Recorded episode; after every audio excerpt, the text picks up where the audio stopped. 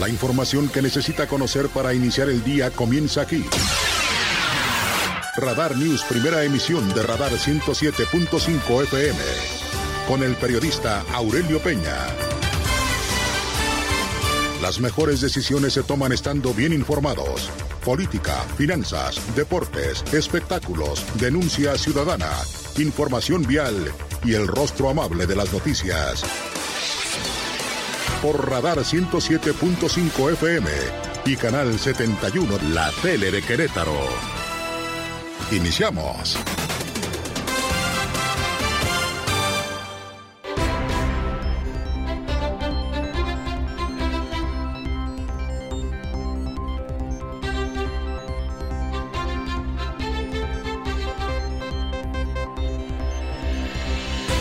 ¿Qué tal? ¿Cómo le va? Muy buenos días. Gracias. Además, los saludo como siempre con muchísimo gusto. Son las 6 de la mañana en punto. Las 6 en punto de este jueves 29 de febrero del año 2024. Como siempre, me da mucho gusto saludarlo aquí en Radar News en esta primera emisión. Su amigo y servidor Aurelio Peña y lo acompañaremos, si nos lo permite, naturalmente hasta las 9 de la mañana del día de hoy para informarle de lo más importante que ha ocurrido en Querétaro, México y el mundo. Como siempre, gracias también a través de Radar TV, Canal 71, la tele de Querétaro. Gracias por vernos a través de la señal de Easy en las redes sociales, en la www.radarfm.mx, en Twitter, en arroba Radar News 1075 y muy amable, gracias. En Facebook, si nos quiere dar like, en diagonal Radar News QR o en Meta, pues, para que nos vayamos entendiendo. Vía telefónica en el 442-238-3803 y vía WhatsApp, mensaje de texto, audio, video. Recuerde que solamente en este espacio de noticias su denuncia, si es denuncia, en el 442-592-1075 Radar News primera emisión. Como siempre y como todos los días, gracias a mi querido Pirro Hernández en la producción digital. Gracias, mi Pirro. Buenos días. A Regina Margut, gracias. Casi vecina, casi además, pues muy, muy cercana a Guillermo, al arquero Guillermo Ochoa, que le mando saludos como siempre para el día de hoy a mi querida Regina Margut. Y gracias también por asistirnos, por acompañarnos en esta mañana. A Lucía Peñanaba en la coordinación general informativa. Bueno, hay varios temas, varias cosas importantes. Ya Luis Nava hizo ajustes en su gabinete para comenzar esta nueva etapa. Recuerde usted que el día de mañana comienzan ya formalmente las campañas político-electorales para las posiciones federales, es decir, diputados federales y senadores de la República que estarán pues en estos 90 días haciendo campañas, recorridos en los diferentes municipios, distritos electorales, en las diferentes regiones del estado de Querétaro, que por cierto ayer anunció el alcalde de Corregidora, Roberto Sosa Pichardo, que dejará ya la, la presidencia municipal, como usted ya sabe, se han designado ya por parte de esta responsabilidad de, la, de los ayuntamientos, en el Marqués Claudia Martínez, en Corregidora Andrea Perea, en San Juan del Río Sandra Camacho, pero Además agregaba Roberto Sosa, bueno, pues deja cero deudas, adelantó los pagos que fueran necesarios para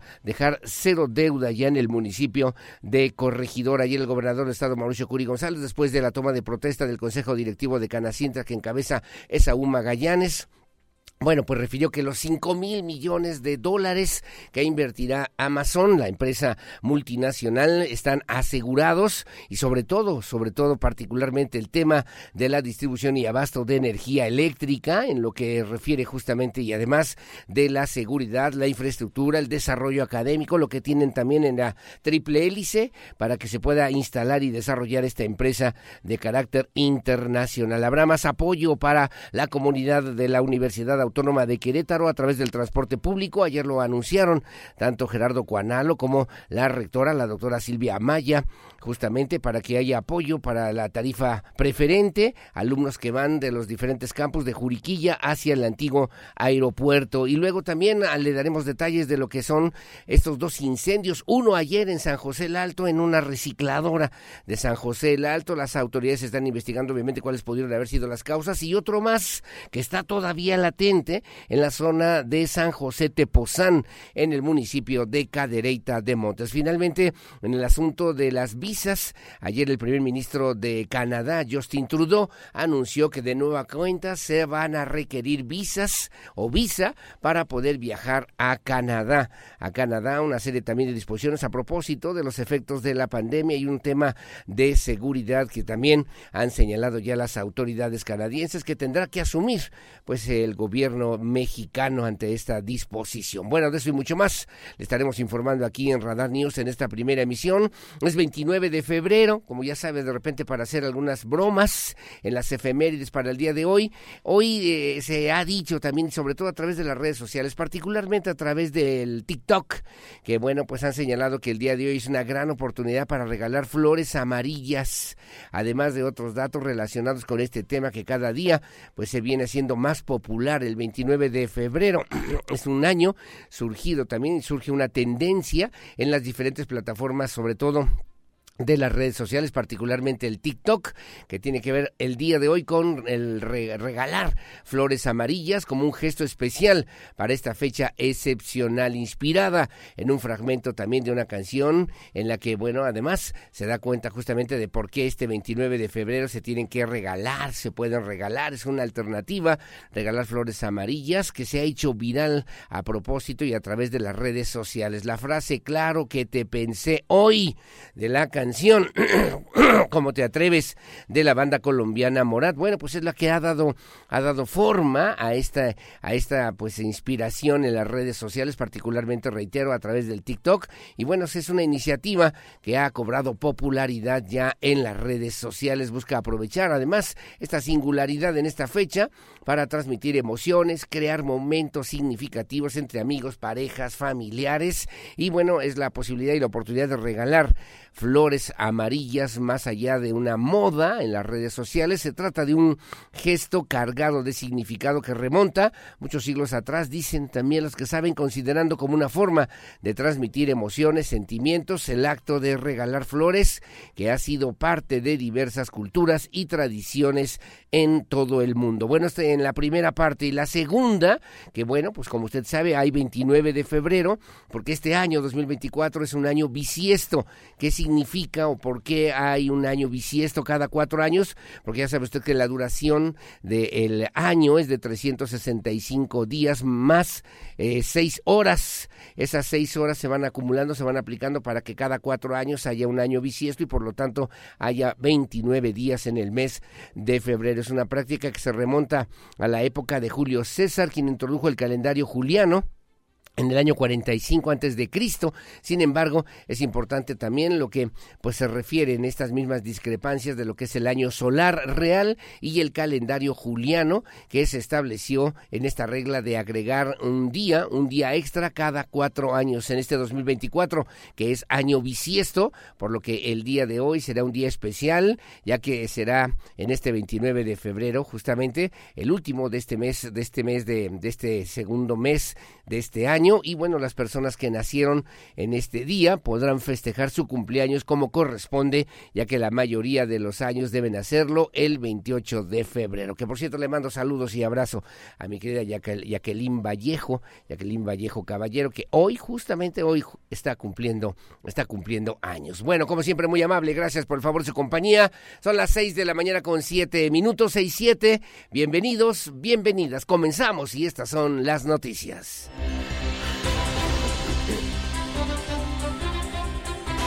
El resumen, Radar News.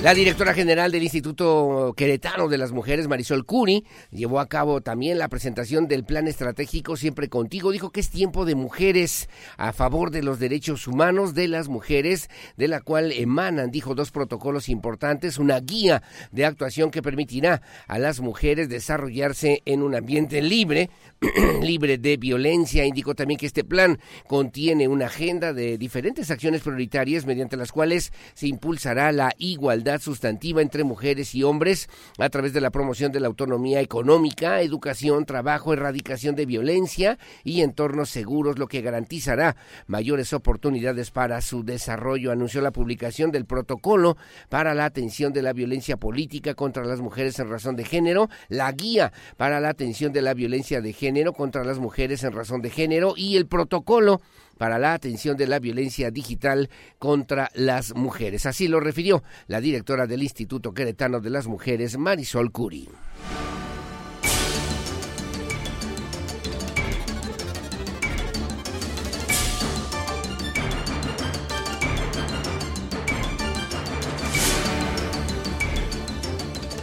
Querétaro cuenta con instrumentos, con instituciones, con programas y con acciones que ningún otro Estado tiene de manera constante, certera y precisa para el progreso y el desarrollo integral de las caritanas.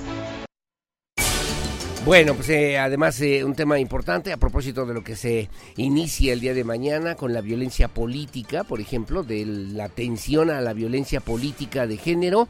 Eh, bueno, pues mujeres en razón también de, de esta propuesta, además de la guía de atención de la violencia de género y con eh, mujeres en razón de género y protocolos para la atención de la violencia digital contra las mujeres que dio cuenta y detalle el día de ayer la directora general del Instituto Queretano de las Mujeres. Bueno, el alcalde de Querétaro, Luis Nava Guerrero, anunció cambios en su gabinete, en su equipo de trabajo. Los movimientos se harán efectivos a partir del día de mañana, 1 de marzo. Reiteró también que la administración seguirá enfocada en mejorar las condiciones de vida de las, de las familias queretanas. El alcalde informó también que con base a la ley electoral y ante la intención de algunos servidores públicos que han manifestado su interés de participar en el proceso electoral que arranca el día de mañana a nivel federal, se harán una serie de ajustes en la plantilla de su gabinete sin que ello represente alguna afectación al trabajo diario que se realiza en la administración municipal para mejorar la calidad de vida de todas las familias en el municipio de Querétaro. Se reportó también en primera instancia a Tania Palacios Cuni. Solicitó licencia, licencia definitiva de su cargo de secretaria de Desarrollo Sostenible, por lo que de manera temporal se designó como encargada de despacho a la directora de Desarrollo Económico y Emprendedurismo de la misma dependencia, Gabriela Burgos Ochoa. En la Secretaría de Desarrollo Humano y Social, Arturo Torres solicitó licencia temporal por 90 días sin goce de sueldo, por lo que fungirá como encargado de despacho el subsecretario de Fomento y Desarrollo Integral, Carlos Alberto Guerrero Rojas, en la Secretaría de Administración. Ana Osornio Arellano solicitó licencia por 90 días sin goce de sueldo y de ahí se designó como encargado de despacho a la directora de Administración Patrimonial y Servicios Internos de esa dependencia, Iris del Carmen Hinojosa González. En la Secretaría de Servicios Públicos, la titular Alejandra Aro de la Torre solicitó licencia temporal por 90 días sin goce de sueldo. Se nombró como encargada de despacho al director de Aseo y Alumbrado Público, Gustavo Pozo Martínez. En el sistema municipal DIF, Francisco de Ávila Espinosa solicitó licencia por 90 días y bueno, también por lo que en su cargo como procurador de protección de niñas, niños y adolescentes quedará como encargado de despacho Pedro Zamora Lira, quien ya funge como analista jurídico en esa institución, en el Instituto Municipal de la Juventud. Sara Urbiola Jiménez solicitó licencia por 90 días sin goce de sueldo, quedará como encargada de despacho la coordinadora de vinculación y proyectos especiales Ana Carolina Botello Arana que, bueno, pues se incorporan al equipo, al equipo del alcalde Luis Nava Guerrero. Bueno, muy amable, gracias. Las 6 de la mañana con 12 minutos, 6.12 en el sistema estatal DIF y el sistema municipal DIF de Ezequiel Montes presentaron lo que, se, lo que tiene que ver ya con las funciones fundamentales de la Procuraduría del Adulto Mayor. El objetivo es a través de estas instancias respetar y garantizar los derechos de las personas con más de 60 años de edad. La presidenta del patronato del sistema estatal DIF, la señora Cara Herrera de Cuni, atestiguó la presentación de la nueva Procuraduría de Atención y Protección Integral a personas adultas mayores allá en el municipio de Ezequiel Montes. Así lo refirió la señora Car Herrera de Curi. Yo les comento que tenemos instaladas la Procuraduría Estatal de Atención y Protección Integral a Personas Adultas Mayores y también ya 12 Procuradurías Municipales con Ezequiel Montes, mismas que forman parte de una reforma a la ley de los derechos de las personas adultas mayores. Bueno, gracias. Las seis de la mañana con 13 minutos, 6.13. Ayer en el Teatro de la República se llevó a cabo justamente la toma de protesta.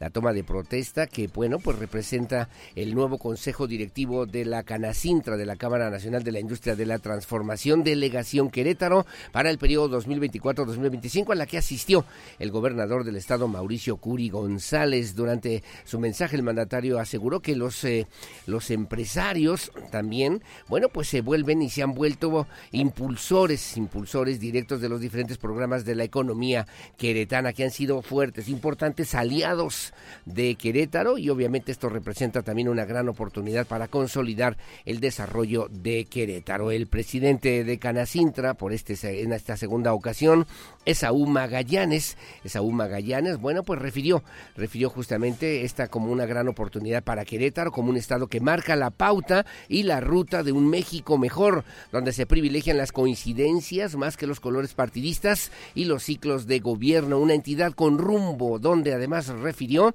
se piensa en las generaciones de hoy, de mañana y de los próximos 50 años. Así lo refirió el presidente de Canacintra, Esaú Magallanes. Nuestra economía está llamada a ser el futuro de México, la mejor economía del país, potente, sostenida y sustentable. Es nuestro enfoque como industriales queretanos. Ese es nuestro rumbo. Reconozco puntualmente el liderazgo de nuestro gobernador, Mauricio Curi, un liderazgo integrador, visionario y echado para adelante, que coloca a Querétaro como un referente del México que sí es posible. Desde Canacintra Querétaro Queremos enviar un mensaje a los industriales de México. Seamos defensores de la legalidad y de la fortaleza institucional. Seamos una voz organizada, cercana, crítica y colaborativa. Seamos firmes impulsores del talento mexicano, de su empleo y del emprendimiento.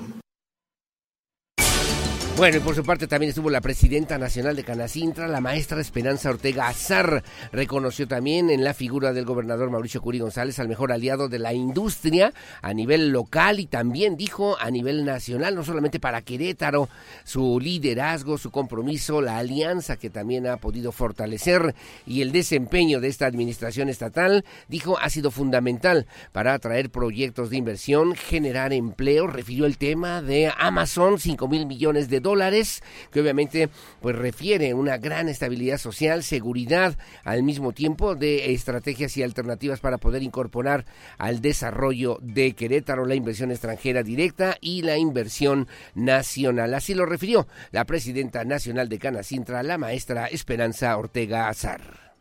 Vamos a trabajar por el bien de México, vamos a trabajar por el bien de Querétaro, porque juntos podremos lograr más y México hoy nos necesita más que nunca.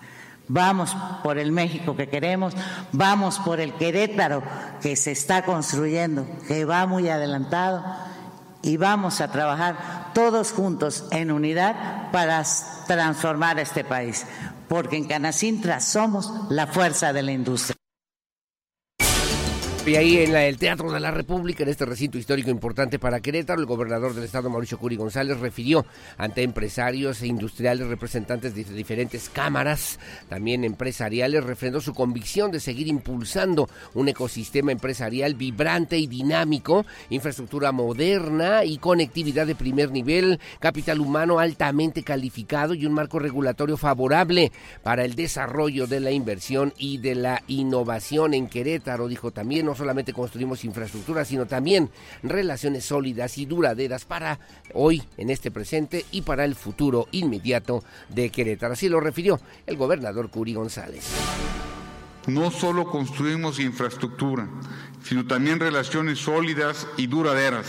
Nuestra colaboración con Canacintra y otros organismos empresariales es un testimonio vivo de nuestro compromiso compartido con el progreso. Sigamos trabajando juntos para que cada día más empresas confíen en Querétaro como un destino de inversión confiable y para que aquellos que ya están aquí alcancen nuevos horizontes de éxito y prosperidad.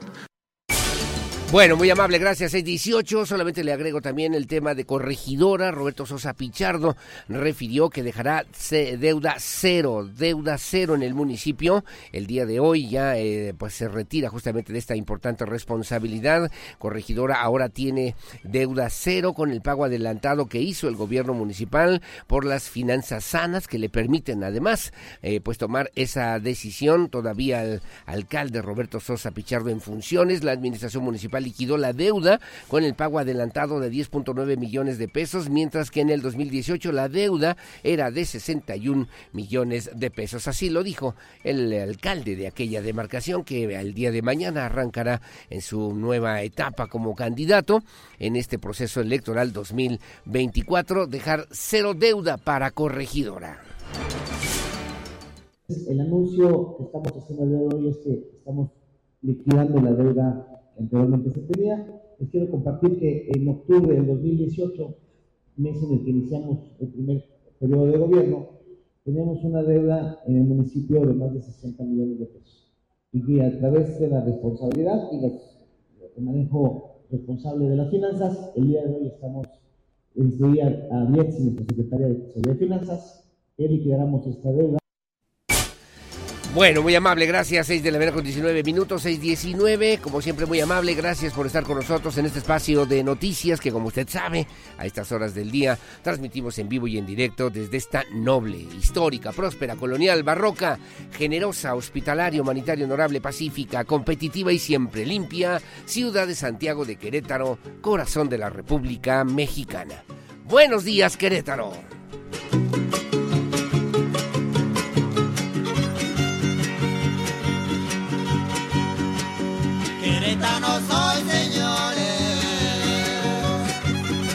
Porque siempre estamos cerca de ti. Síguenos en nuestras redes sociales. En Facebook, Radar News Querétaro. En Instagram, arroba Radar News 1075 FM. En Twitter, arroba Radar News 1075. Radar. Bueno, muy amable, gracias. Las seis de la mañana con 26 minutos, 6.26. Saludos a mi querido vicerrector de mi Universidad de Londres, a mi querido Toño Ugalde.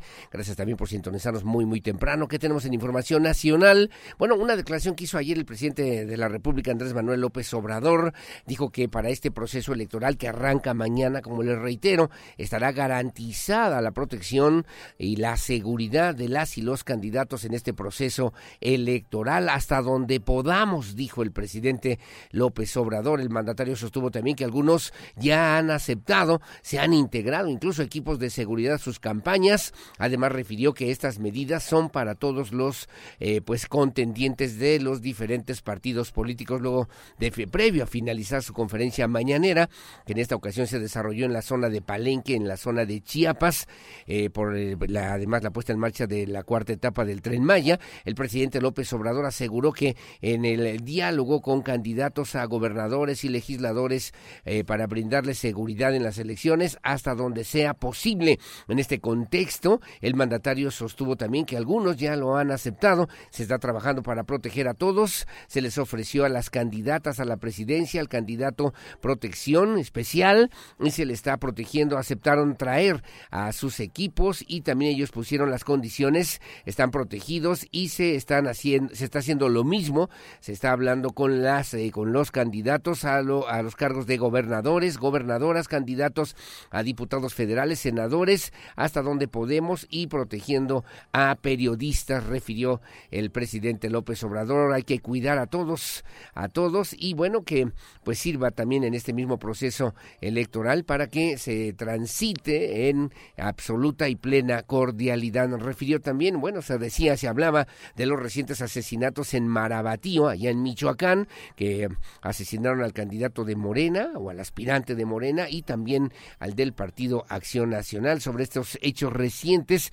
el presidente López Obrador lamentó que los hechos que ya se han hecho públicos a través de los medios de comunicación. Bueno, que es un esfuerzo conjunto con las fuerzas federales para que se cuide la integridad de los participantes en los comicios que están por venir y que arrancan el día de mañana. Se está sin duda enrareciendo el ambiente de violencia. Autoridades locales, presidentes municipales, gobernadores y todos debemos ayudar, dijo el presidente, a cuidar a las y los candidatos y que nos cuidemos todos entre sí por si existe algún plan pensado que eso va a desestabilizar a nuestro país y eso nos va a afectar a nosotros, concluyó ayer en su conferencia mañanera, le reitero, allá en esta zona justamente de donde pues realizó en Chiapas, en la zona de Palenque en Chiapas, la conferencia del presidente Andrés Manuel López Obrador. El clima, el pronóstico del tiempo, temperatura y las recomendaciones antes de salir de casa. El clima en Radar News.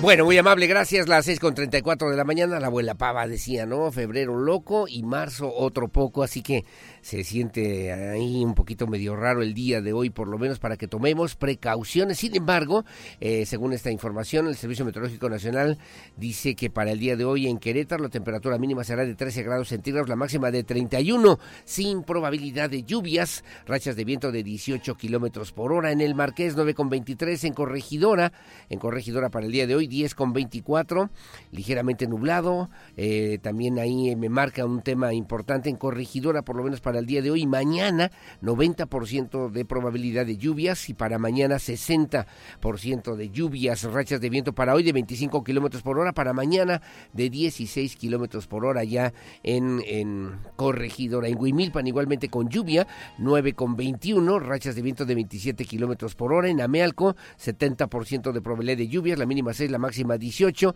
rachas de viento de 25 kilómetros por hora. Igualmente en lluvia con San Juan, en San Juan del Río, una mínima de 10, una máxima de 24 grados. Pedro Escobedo también con lluvias, 9 con 16 y en Tequisquiapan, en Tequisquiapan ahí me dice que no habrá lluvias, por lo menos para el día de hoy, pero sí mañana, hoy con 9 la mínima, 25 la máxima, mañana 7 con 16, según esta información en Ezequiel Montes, para el día de hoy también sin probabilidad de lluvias hoy, con una mínima de 9, una máxima de 23, pero sí para mañana 8 con 16, y llegamos a Cadereyta de Montes, 9 con 22, sin probabilidad de lluvias hoy, pero mañana sí, 60% según esta referencia, con una mínima de 7, una máxima de 15 grados centígrados. Y San Joaquín, 8 con 19 sin lluvias para el día de hoy. Mañana a tomar precauciones allá en San Joaquín, con rachas de viento de hasta 9 kilómetros por Luego en Colón, en Colón la mínima 10, la máxima 23, sin probabilidad de lluvias. Tolimán, 10 con 19, con 50% de probabilidad de lluvias para hoy, mañana ya no, así que así está en este en este final del segundo mes del año. Luego en Peñamiller, con una mínima de 13, una máxima de 25, 70% de probabilidad de lluvias. Y en Pinal de Amoles, la mínima 8, la máxima 19. Ahí me dice sin lluvias hoy, pero mañana sí, intensas, 80% de probabilidades, incluso hasta el sábado también lloviendo en la zona de Pinal de Amoles. En Jalpan de Serra, una mínima de 15, una máxima de 28, sin lluvias para el día de hoy. Mañana sí con alguna probabilidad. Y en Landa de Matamoros, la mínima 11, la máxima 26 grados para hoy, sin lluvias para mañana, sí con probabilidades, rachas de viento de 9 y 10 kilómetros por hora. Y llegamos al municipio de Arroyo Seco, una mínima de 12, una máxima de 25 sin probabilidad de lluvias para hoy, pero sí para mañana con 80%, la mínima 14, la máxima 25 grados centígrados, según así lo refiere el Servicio Meteorológico Nacional para el estado de Querétaro. Bueno, y para el día de hoy se esperan también, según esta información, vientos eh, fuertes sobre el norte y sureste de la República Mexicana. El Frente Frío número 38 eh, se ubica con características de estacionario sobre el norte, noreste del país. Va a interactuar también con una corriente en chorro subtropical. Ocasionará lluvias y chubascos en ambas regiones. La masa de aire frío asociado al frente, a este frente número 38, mantendrá un ambiente de frío a muy frío sobre el noroeste y noreste de la República República Mexicana, así como también refrescamiento de las temperaturas en el oriente del territorio nacional. Se pronostican fuertes rachas de viento en las zonas norte, noreste, oriente, sureste de México, además de canales de baja presión en combinación con la humedad proveniente del Golfo de México y Mar Caribe van a generar lluvias y chubascos en el oriente y sureste del territorio nacional, incluyendo la península de Yucatán. Se espera, se espera para el día de hoy, por lo menos, rachas de viento también considerables y bueno, intervalos de chubascos en las zonas de Nuevo León, Tamaulipas, San Luis Potosí, Hidalgo, Puebla, Veracruz, Oaxaca, Chiapas y Tabasco, de menor intensidad, pero con posibilidades en Chihuahua, Coahuila, Guanajuato, Querétaro, Campeche, Yucatán, y Quintana Roo, según así lo refiere el Servicio Meteorológico Nacional. Información policíaca, Radar News. Bueno, muy amable, gracias. Las seis de la mañana con 38 minutos, 6.38. El secretario de Información Policiaca para el día de hoy, el secretario de Gobierno en el estado de Querétaro, Carlos Alcaraz Gutiérrez, informó que ya están preparando una demanda colectiva por el delito de fraude en contra de la empresa Jox Holding. Precisó también el funcionario que en total son 250 las personas, los queretanos afectados por esta empresa en este delito de fraude y bueno, quienes se unirán en esta demanda colectiva que presentarán ante la Fiscalía General de Jalisco, desde, obviamente, eh, de manera, eh, una demanda eh, también que tiene que ver con esta propuesta, pero también buscando la posibilidad de que se convierta, se traduzca en una demanda de carácter penal para que haya una sanción ejemplar para quienes son los responsables de esta empresa, Yox Holding, que operó para solicitar visas y cayeron muchos en estas malas prácticas. Andrea Martínez tiene los detalles. Ya se alista una demanda colectiva por fraude en contra de la empresa Jox Holding, dio a conocer el secretario de Gobierno estatal, Carlos Alcaraz Gutiérrez. Precisó que en total son 250 los queretanos afectados por el delito de fraude por parte de esa empresa y quienes se unirán a esta demanda colectiva que presentarán ante la Fiscalía General de Jalisco y la Fiscalía General de la República y construir la propuesta para una demanda colectiva en la cual eh, de instancia mercantil que se pueda presentar en el estado de Jalisco y con esto buscar que se pueda recuperar por esta vía también sus recursos y salvaguardar sus derechos y de otra de otra forma también el acompañarles como lo había dicho anteriormente ante la Fiscalía General de Justicia del Estado de Jalisco y ante la Fiscalía General de la República por las dos vías a presentar también su denuncia penal.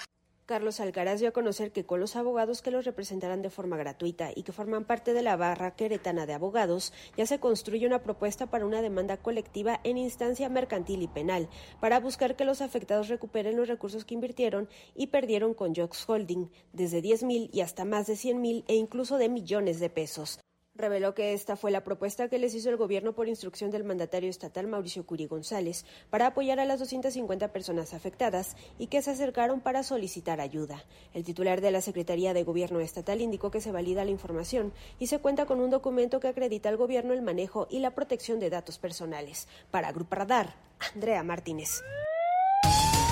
Bueno, muy amable, gracias, gracias Andrea Martínez, las 6 con 41. Y a propósito también, el fiscal general del Estado, Alejandro Echeverría Cornejo, reveló que la principal eh, involucrada por el tema de fraudes de visas allá en, pues, para los vecinos, habitantes, familias del municipio de Cadereyta, era una ex elemento de la policía estatal. Indicó que actualmente la investigación que llevan a cabo las autoridades correspondientes se encuentran en etapa de revisión de los videos que les fueron proporcionados también por las personas que se han dicho también eh, pues afectadas por esta situación allá en Cadereyta. También Andrea Martínez tiene la información. La principal involucrada por el tema de fraudes de visas en el municipio de Cadereyta era un ex elemento de la Policía Estatal, reveló el fiscal general del Estado Alejandro Echeverría Cornejo. Indicó que actualmente la investigación se encuentra en la revisión de los videos que les fueron proporcionados. Además, sostuvo que dicha mujer se amparó y tendrá que presentarse ante un juez federal el próximo viernes primero de marzo para declarar durante la audiencia inicial.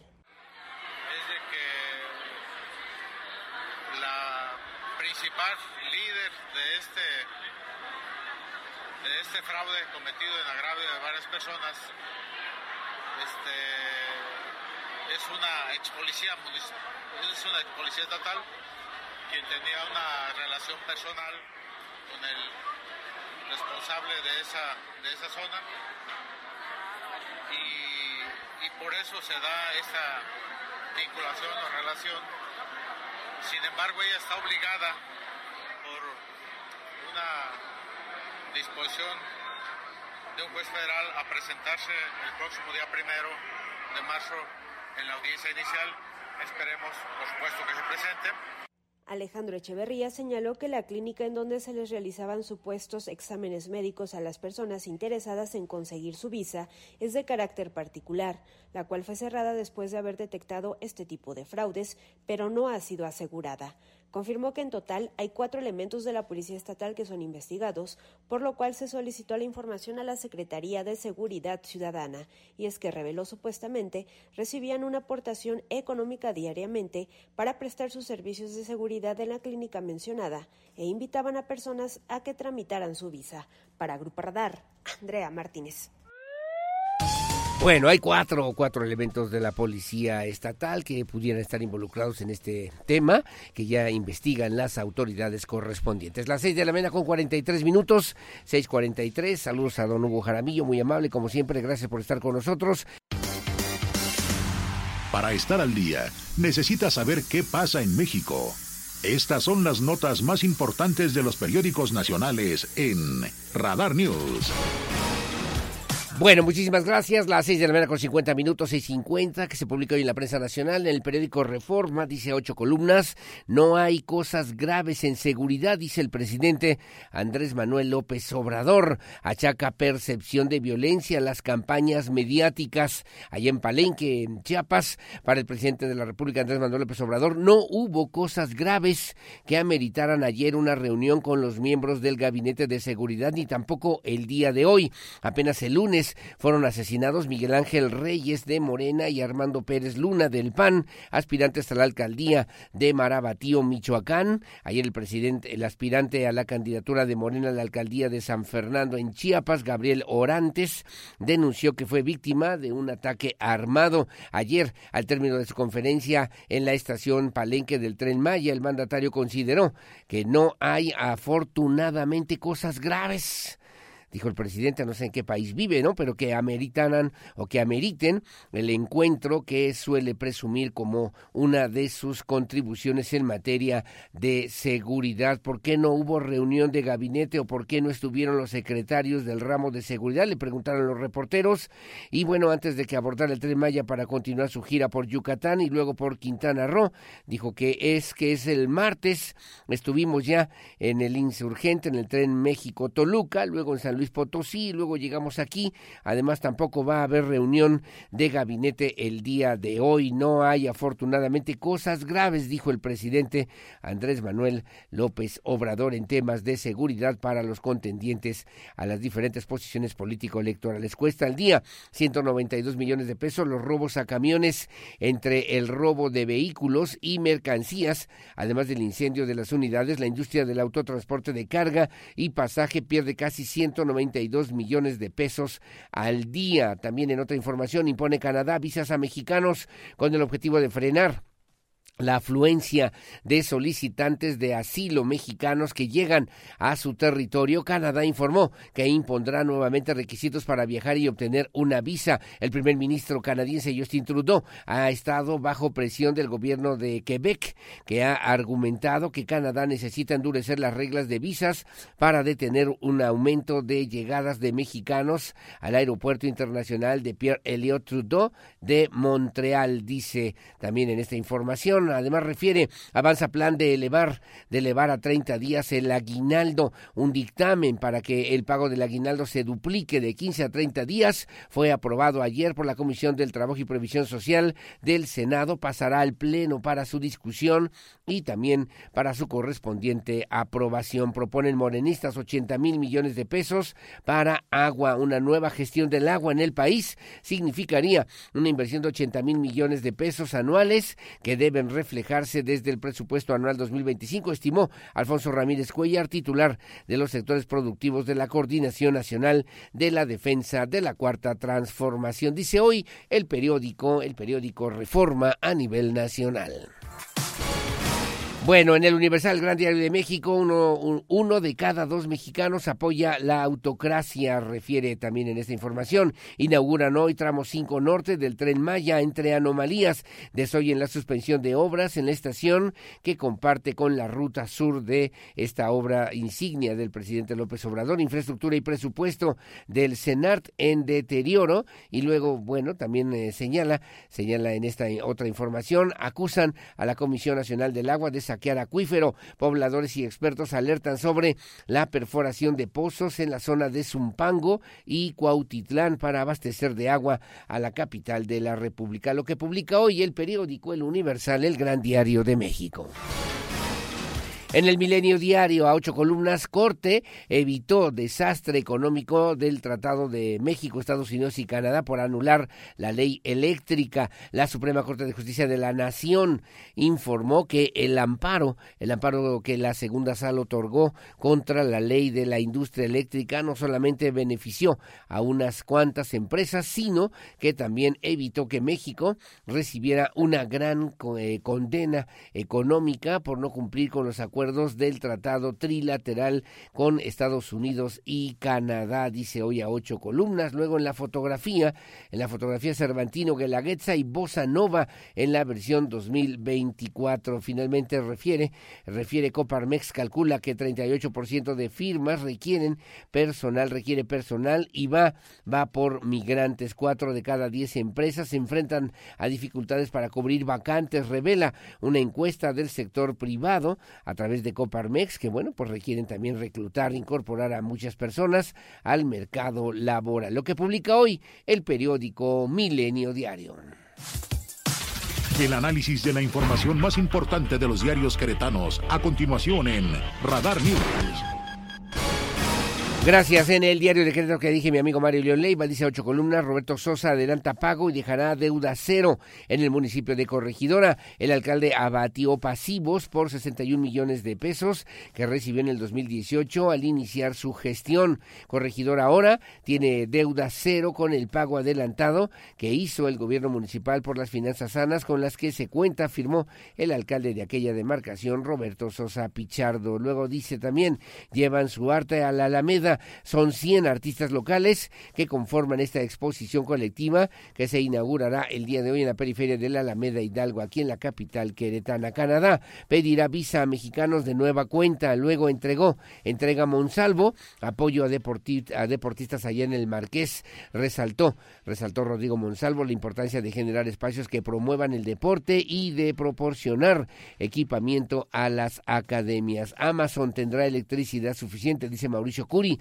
reitera autorización de CONACE y apoyo de la Comisión Federal de Electricidad para avanzar con el plan energético estatal, por lo cual tendrá el número de megas que la empresa requiere para sus tres naves industriales que estará instalando aquí en Querétaro. Dice también, motos acuáticas, BRP ampliará su planta de inversión, instalaciones de bombardier eh, recreacional también, o recreacional products, products tendrán 20 mil metros cuadrados más, cientos en los que se operará y ya se encuentran en construcción. Luego dice, acusa a Gil Suart, a Roberto Gil Suart, Santiago Nieto se queja del uso ilícito de información junto con Beatriz Robles, el ex titular de la UIF dice temer guerra sucia del PAN en su campaña por el Senado de la República. Y entre UAC amplían apoyo del transporte, conectarán los campos Juriquía y aeropuerto, destinarán cuatro autobuses otorgarán la tarifa unidos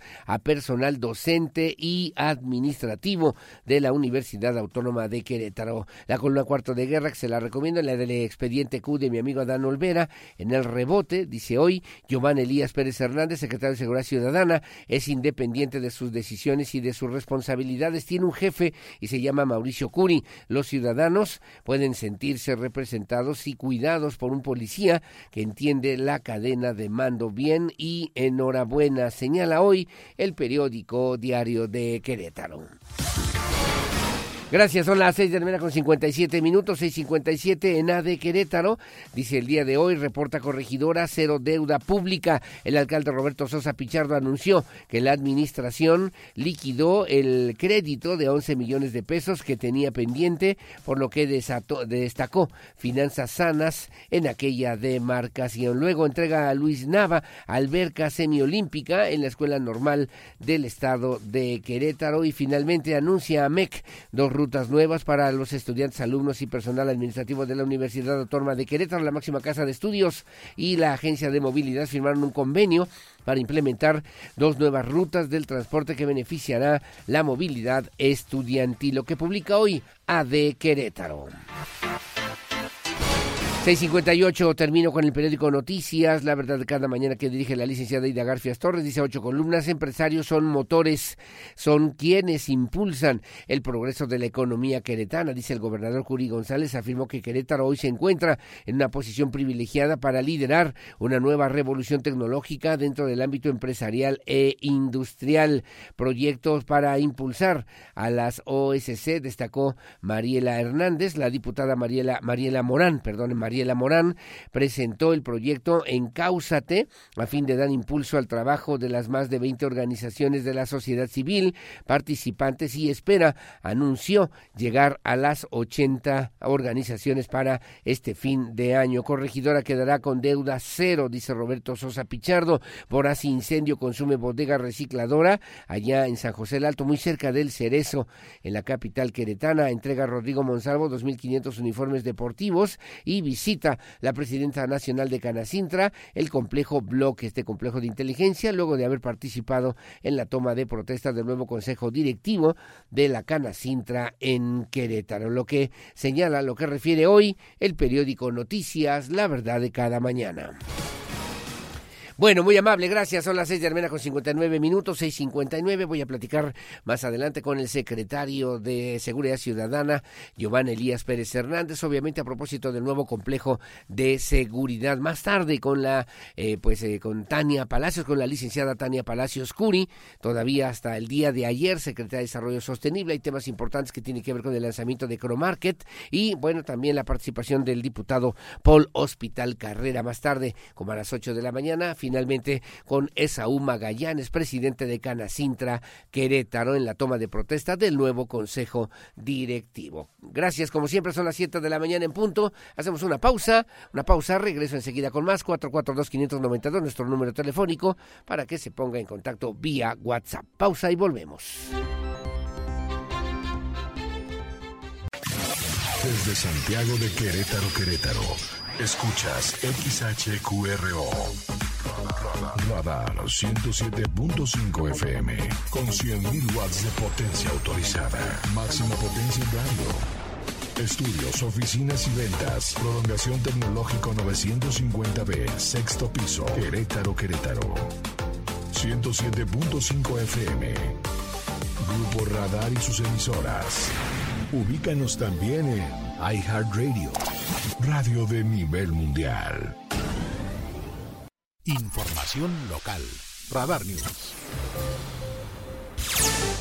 Bueno, muy amable, gracias. Las 7 de la mañana con 5 minutos, 7.5. Le comento también a usted que el alcalde del Marqués, Enrique Vega Carriles, confirmó que propondrá al cabildo a la regidora síndico Claudia Martínez Guevara para que asuma el cargo de presidenta municipal interina de forma eh, pues, eh, por 60 días eh, de forma provisional mientras solicita licencia para poder participar en el proceso electoral. Recuerde también que el alcalde Enrique Vega Carles va a contender eh, para el cargo de senador suplente para este proceso electoral 2024. Alejandro Payán tiene los detalles. El alcalde del Marqués, Enrique Vega Carriles, confirmó que propondrá al cabildo a la regidora síndico Claudia Martínez Guevara para que asuma la presidencia municipal de forma interina por 60 días mientras solicita licencia en el proceso electoral federal. Eh, mi regidora síndico, eh, Claudia Martínez Guevara. Eh, ¿ya la, ¿Cuándo lo propondrá? La doctora, no, lo vamos, a, lo vamos, a, pasar al cabildo el jueves. el jueves. ¿Esperan que sea aprobada? Pues esperemos que sí.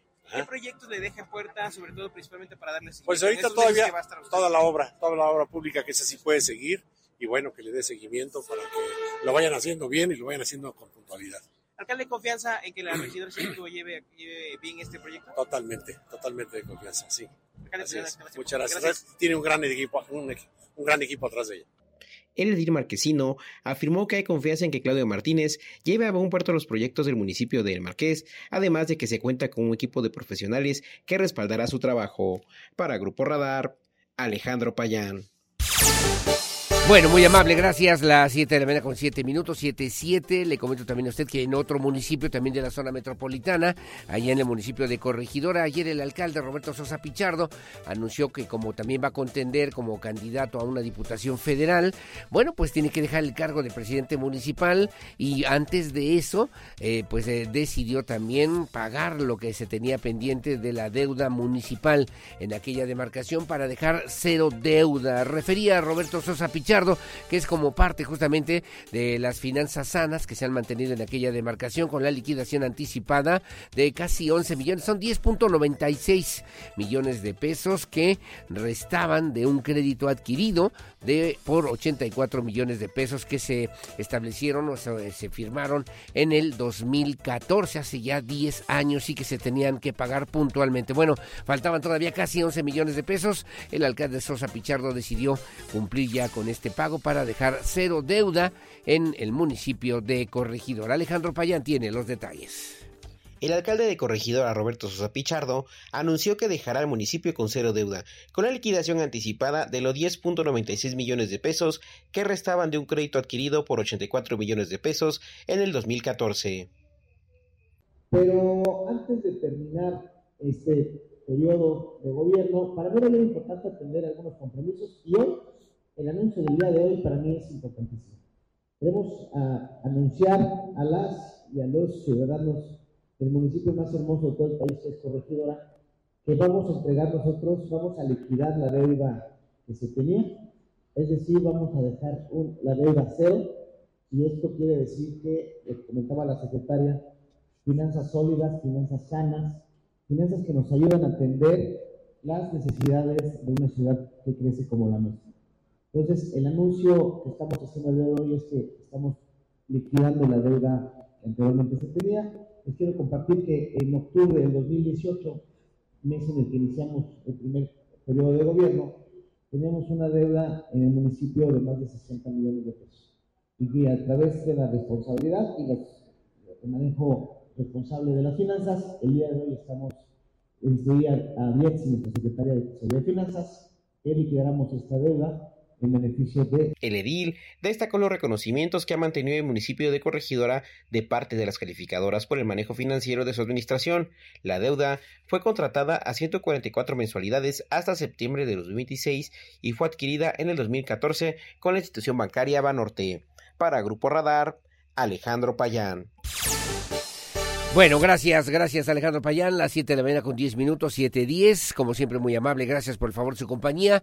En, en, el tema de la toma de protesta que el día de ayer encabezó el gobernador del estado Mauricio Curi González ahí en el Teatro de la República para los integrantes, eh, socios, miembros de Canacintra. Bueno, pues ahí el gobernador Curi reiteró el compromiso de su gobierno para mantener las condiciones que favorezcan el desarrollo y el crecimiento continuo de las diferentes industrias que han venido a fortalecer la economía queretana, obviamente, en esta perspectiva de la triple hélice, en la que también los centros universitarios, la sociedad en general, la estabilidad eh, financiera y económica han permitido también el desarrollo de importantes, de grandes empresas aquí en el estado de Querétaro. Al tomar protesta a la nueva mesa directiva de la Cámara Nacional de la Industria de la Transformación, Delegación Querétaro para el periodo 2024-2025 que encabeza Esaú Magallanes Alonso. Así lo refirió y mi compañera Andrea Martínez tiene los detalles.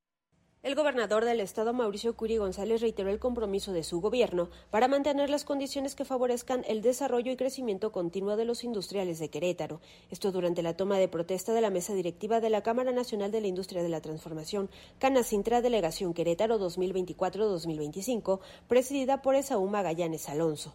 Recalcó que con ello se celebra el sólido lazo de colaboración entre gobierno del Estado y el sector empresarial e industrial de Querétaro, que reconoció son los motores que impulsan el progreso, generan empleo y ofrecen certidumbre a la economía. Es por ello que reitero el compromiso de este gobierno para mantener las condiciones óptimas que favorezcan su desarrollo y crecimiento continuo, así como amplios canales de vinculación. El mandatario estatal destacó que hoy Querétaro se encuentra en una posición privilegiada para liderar una nueva revolución tecnológica en el ámbito empresarial e industrial. Por su parte, el presidente de Canacintra en Querétaro, Esaú Magallanes, afirmó que la industria cuenta con representatividad y los resultados contribuyen de manera determinante al liderazgo de Querétaro a nivel nacional, acreditado al Estado de Derecho, paz social, paz laboral, competitividad, productividad, empleo, potencial económico y combate a la corrupción. Agregó que desde Canacintra Querétaro exhortan a los industriales de México a ser defensores de la legalidad y la fortaleza institucional, así como una voz organizada, cercana, crítica y colaborativa, y un puente para un país mejor. Reiteró su colaboración y apoyo al gobierno del Estado y a la Presidencia Nacional de Canacintra. Para Grupo Radar, Andrea Martínez. Bueno, gracias, gracias a Andrea Martínez y que obviamente también resaltaba el gobernador queretano justamente esta convicción de seguir impulsando, seguir impulsando lo que él llamaba un ecosistema empresarial vibrante y dinámico, infraestructura moderna y conectividad de primer nivel, además de fortalecer el capital humano altamente calificado, un marco regulatorio favorable a la inversión y a la innovación. Aprovechó también la ocasión para destacar el liderazgo del presidente de Canacintra en Querétaro, Esaú Magallanes Alonso, y también de los integrantes de la mesa directiva, aseveró que su dedicación y visión han sido fundamentales para fortalecer el tejido empresarial de nuestra región y para impulsar el desarrollo económico a nivel local, regional y, por qué no, también a nivel nacional. Estuvo, como le decíamos al principio de este espacio, la presidenta nacional de Canacintra, Esperanza, la maestra Esperanza Ortega Azar, una señora mayor, por cierto, pero muy condescendiente con el gobernador Curi González, con el alcalde de Luis Nava, reconoció que en la figura de Curi González, que ha sido el mejor aliado de la industria, no solamente para Querétaro, sino a nivel nacional, por su liderazgo, compromiso, alianza y desempeño en esta administración. Dijo que ha sido fundamental para poder atraer nuevos proyectos de inversión, generar empleos, empleos formales y aumentar la inversión extranjera directa para nuestro país y particularmente en la región centro bajío que representa Querétaro. Por su parte, Saúl Magallanes, el presidente de Canacintra, en esta segunda etapa, destacó a Querétaro como un estado que marca la pauta y la ruta, dijo que hay que seguir en nuestro país, un México mejor, donde se privilegien las coincidencias más que los colores partidistas y ciclos de gobierno, una entidad con rumbo, donde además se debe pensar en las próximas generaciones, en las generaciones de mañana y también para los próximos 50 años. Reconoció el liderazgo de del gobernador Curi González, un liderazgo integrador, dijo así, visionario, echado para adelante, que coloca a Querétaro como un referente del México, que sí es posible y que también aprovechó para resaltar y señalar lo que significa esta inversión de 5 mil millones de dólares para Querétaro, que va a generar una dinámica muy favorable, muy potente, muy importante para los próximos años aquí en el estado de Querétaro. Empuje que dijo ha consolidado una de las cámaras más fuertes del estado que representa casi dos mil unidades económicas y promueve los intereses de la industria nacional, regional y, por qué no, también hasta la industria internacional con la que se vinculan las expectativas, obviamente, de la Cana Sintra, que ha sido en una, pues, en una instancia, una institución clave para fortalecer los pilares en la consolidación de un modelo humanista de desarrollo, de desarrollo social y que al mismo tiempo ha permitido un modelo orientado siempre hacia el bien común, como también lo reiteraba en su momento el alcalde de Querétaro, Luis Nava Guerrero. Bueno, muy amable, gracias. Las siete con dieciséis de la mañana, siete dieciséis. En otro tema, le comento también a usted que la directora del Instituto Queretano de las Mujeres, Marisol Curi, afirmó que en Querétaro no hay alerta no hay alerta por violencia de género. Recalcó también que el Estado forma parte del 9% de los estados del país que desde el 2017 han cumplido puntualmente con las recomendaciones para eh, la implementación de la alerta, de la alerta de género, pero que hasta el momento, al día de hoy, no es necesaria, aseveró la directora del Instituto Queretano de las Mujeres, Marisol Curi Lorenzo. En Querétaro no hay alerta por violencia de género, afirmó la directora del Instituto Queretano de las Mujeres, Marisol Curi Lorenzo. Recalcó que la entidad forma parte del 9% de los estados del país que han cumplido con las recomendaciones desde el 2017 de las alertistas. Para ello destacó que se ha cumplido con un banco estatal de violencia, con protocolos de investigación de delitos con perspectiva de género, con capacitación y profesionalización, con programas de contención emocional. También se trabajará en programas de reeducación a agresores, fortalecimiento para la prevención y atención de la violencia de género, sistema de protección a mujeres víctimas de violencia, por mencionar algunas recomendaciones. Se dio a conocer una información importante que señala que en algunos estados se estancan las alertas de violencia de género. Recordemos que en nuestro estado no hay violencia de género, somos uno de los pocos estados que no la tienen, pero con orgullo les puedo comentar que en Querétaro formamos parte de solo ese 9% de nuestro país que contamos con las encomiendas que nos dan las alertistas. Marisol Curi reveló que recientemente se publicó la estrategia Siempre Contigo a favor de las mujeres queretanas, así como un protocolo para la violencia digital de género en el Estado y una guía y protocolo para la atención de la violencia política contra las mujeres en razón de género. Agregó que el instituto ha ejercido de manera transversal un presupuesto de más de 20 mil millones de pesos para garantizar los derechos humanos de las queretanas e implementar instrumentos, instituciones, programas y acciones que ningún otro Estado tiene para el progreso y desarrollo integral de las queretanas reveló que en lo que va de la Administración han otorgado a través del Instituto 313.541 servicios y acompañamiento psicojurídico, que representan un incremento del 600%, mismos que han tenido un impacto en el 40% de las mujeres en el Estado. Para Grupo Radar, Andrea Martínez. Bueno, muy amable, gracias. Hablando de estos temas sin duda importantes, vienen dos fechas para el próximo mes de marzo. Una, la del 5 de marzo, que se cumplen dos años de los hechos ocurridos en el Estadio Corregidora, que usted debe recordar, que todos recordaremos por muchos años. Y el otro, la marcha del 8 de marzo a propósito del Día Internacional de las Mujeres. Se están preparando también algunas organizaciones sociales, así lo han externado, van a manifestarse no solamente en Querétaro, sino a nivel nacional a propósito de lo que tiene que ver pues con esta nueva realidad que se vive en nuestro estado y en nuestro país a propósito del trato que debe existir digno, abierto, pues eh, transparente hacia las mujeres. Bueno, la subsecretaria de Derechos Humanos de la Secretaría de Gobierno, María Elena Guadarrama, dio a conocer que han solicitado a los diferentes colectivos de mujeres que pues eh, que vayan a participar en el próximo 8 de marzo. Eh, están solicitando que la marcha sea pacífica, que la marcha sea en orden y que se llevaran a cabo ese próximo 8 de marzo en conmemoración del Día Internacional de las Mujeres, así como también que se realicen de forma pacífica y respetuosa las diversas marchas. También se estarán eh, generando de diferentes puntos de la capital queretana y se llevarán a cabo a propósito de esta fecha significativa para todos. Andrea Martínez tiene los detalles se ha pedido a los colectivos de mujeres que haya orden y se realicen de forma pacífica y respetuosa las diversas marchas que se llevarán a cabo por el 8M, Día Internacional de la Mujer, dio a conocer la subsecretaria de Derechos Humanos de la Secretaría de Gobierno Estatal, María Elena Guadarrama. Esto en el marco de las mesas de diálogo previas que se han tenido con estos colectivos. Destacó que el 8 de marzo en todo el estado se tienen previstas marchas y actividades en los 18 municipios. Para el caso de la capital, indicó que se espera la participación de entre 12.000 y 15.000 mujeres y que aún está por definirse la ruta. Y por parte del gobierno, la colocación de vallas en inmuebles del primer cuadro de la ciudad. Eh, lo que hemos solicitado es que desde luego se pueda hacer una manifestación en términos del orden, en términos de la ley. Entonces, en este sentido, pues eh, el llamado que nosotros hacemos es que sea eh, una protesta eh, con un objetivo muy claro, que es sí, eh, y es muy legítimo, la protesta para seguir eh, luchando en favor de los derechos humanos de las mujeres, en favor de la igualdad, en contra de las violencias, pero el llamado es que lo podamos hacer de forma pacífica y.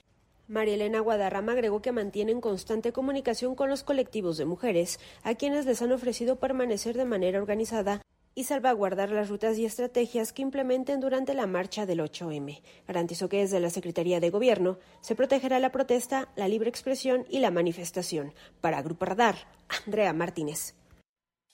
La entrevista Radar News.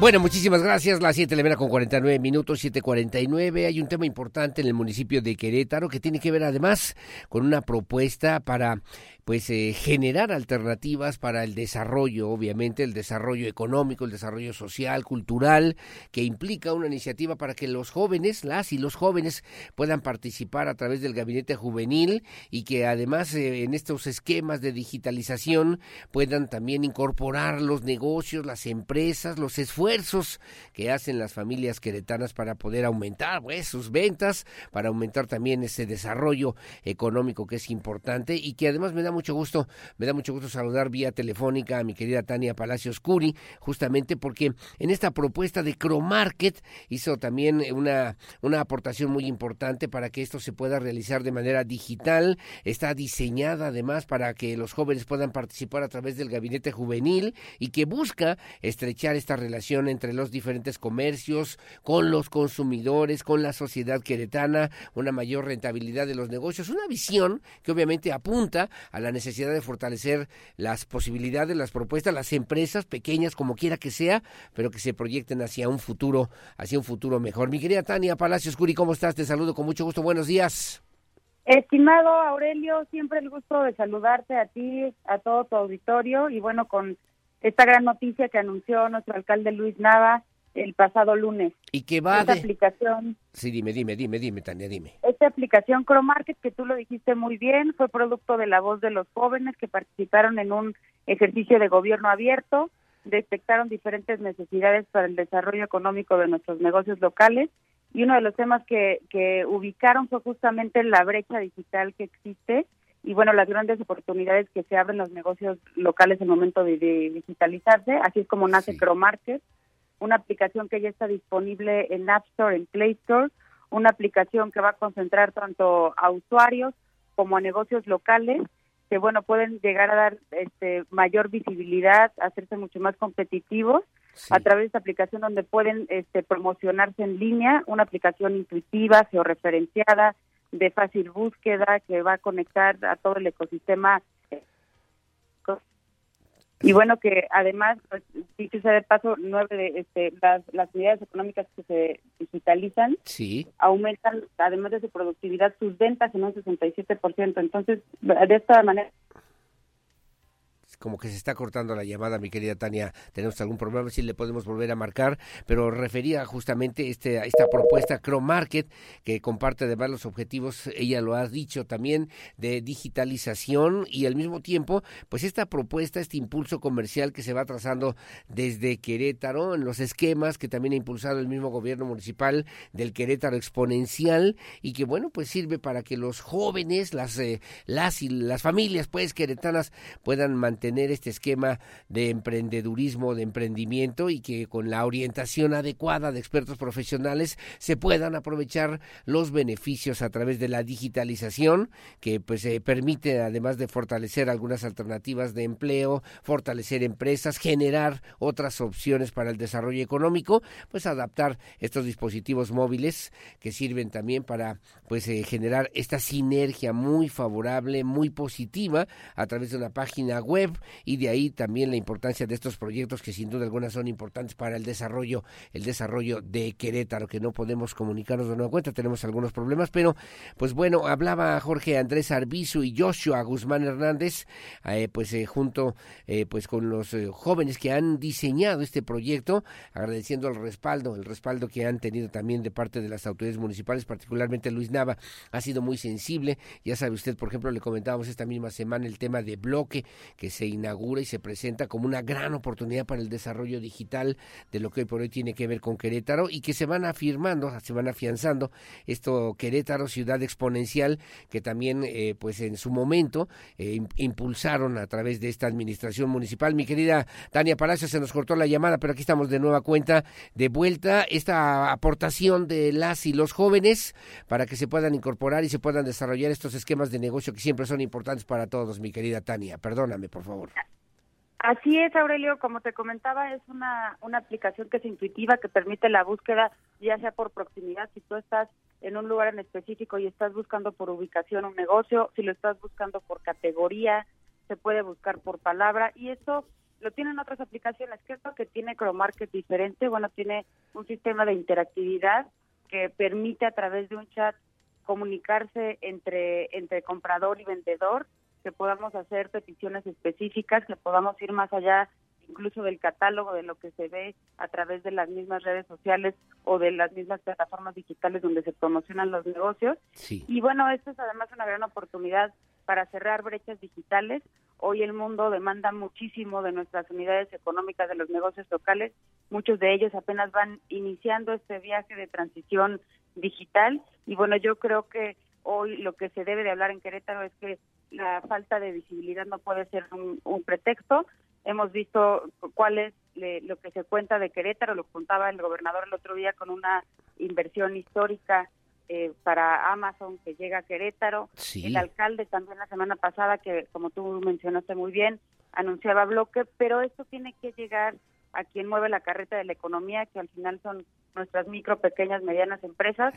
Detrás de ellas hay familias, proveedores, colaboradores y queremos que estén conectadas, que se den a conocer y que puedan ser visibles para todos los potenciales compradores que están en el mundo digital. Tania Palacios, me están preguntando dos cosas. ¿Tienen que ser vecinos, ciudadanos, familias oriundas, eh, digamos, eh, avecindadas aquí en el municipio de Querétaro o pueden participar incluso de algunas otras municipalidades? Segunda pregunta, ¿tiene algún costo para la gente que está interesada también en incorporarse al Cromarket y que puedan también aprovechar de estas posibilidades digitales a través de la red, a través de la web, mi querida Tania? Es una aplicación ya disponible en App Store, en Play Store, completamente gratuita tanto para el usuario como para el negocio. Y además, bueno, al ser diseñada por jóvenes queretanos, impulsada por el municipio de Querétaro, por el alcalde de Querétaro, es una aplicación que tiene alcance municipal en un principio. Entonces, todas las personas que realizan una actividad económica, ya sea comercial, de servicios, y que, y que también puedan tener negocio establecido, pues pueden darse de alta y registrarse en esta aplicación. Bueno, pues ahí está, atentos, ya está funcionando, ya está operando, se van a vincular, tú referías hace ratito los 5 mil millones de dólares que ha dispuesto Amazon, una empresa multinacional muy importante para el desarrollo de estas nuevas tecnologías desde Querétaro para el resto del mundo. Y bueno, pues eh, aprovechar, sentar las bases, lo he dicho yo de esa forma, Tania Palacios Curi, de lo que tiene que ver con el Querétaro de los próximos años desde el punto de vista tecnológico y sobre todo como expectativa importante para las y los jóvenes en Querétaro, Tania. Así es, Aurelio, y lo que queremos decirle a todos los negocios locales es que si avanza uno en el mundo digital, tenemos que avanzar todos, nadie se puede quedar atrás. La falta de visibilidad no puede ser un, un pretexto para ser cada vez más competitivos y lo más importante, pues tener ecosistemas locales que nos ayuden a tener estas formas de conexión, estos puentes para que puedas vender más, mejor y te puedas dar a conocer. Sin duda alguna. Bueno, finalmente no quiero desaprovechar la oportunidad porque el día de ayer se dieron a conocer ya los cambios en el gabinete del alcalde Luis Nava Guerrero. Entiendo yo que ha solicitado licencia definitiva además al cargo de secretaria de Desarrollo Sostenible y bueno, pues iniciar una nueva etapa en tu vida personal, en tu vida social pública en Querétaro, Tania Palacios Curi.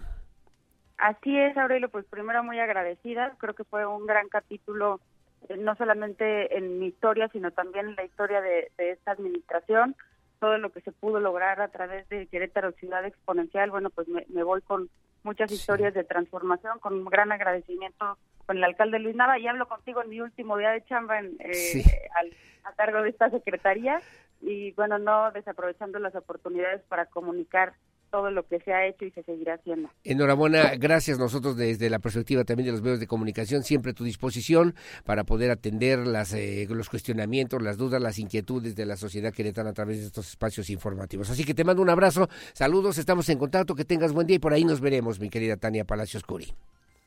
Un abrazo, Aurelio. Siempre un gusto saludarte a ti y a todas las personas que te escuchan también. Les deseamos un excelente día. Gracias, igualmente. Son las 7.59 de la mañana. Tengo que hacer una pausa. Queda en su lugar. Justamente hoy es el último día de secretaria, de secretaria de Desarrollo Sostenible aquí en el municipio de Querétaro. En su lugar, la licenciada Gabriela Burgos Ochoa, con quien platicaremos si hay posibilidades en días futuros sobre estas perspectivas de esta dependencia que sin duda ha puesto las bases de lo que tiene que ver con el desarrollo digital, comercial, económico importante para el municipio de Querétaro. 7.59, hacemos una pausa. Regreso, voy a platicar aquí en cabina con el diputado Paul Hospital Carrera. La pausa y volvemos. Porque siempre estamos cerca de ti. Síguenos en nuestras redes sociales. En Facebook, Radar News Querétaro. En Instagram, arroba Radar News 1075 FM. En Twitter, arroba Radar News 1075. Radar. Y le pongo